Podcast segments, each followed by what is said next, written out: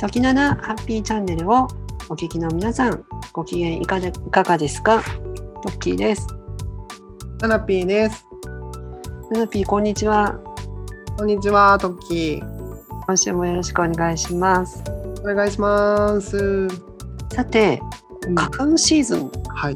ね、花粉とかナナピーは大丈夫ですかもうそろそろね、ちょっと来るなっていう覚悟のする時期っていう感じではある。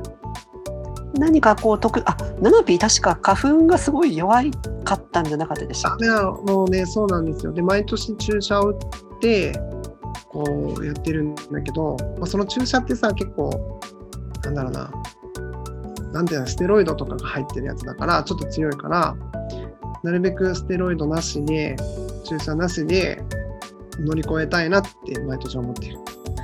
け、えー結構毎え毎年じゃあ注射打つぐらいだと結構な花粉症ですね辛い、本当に辛い。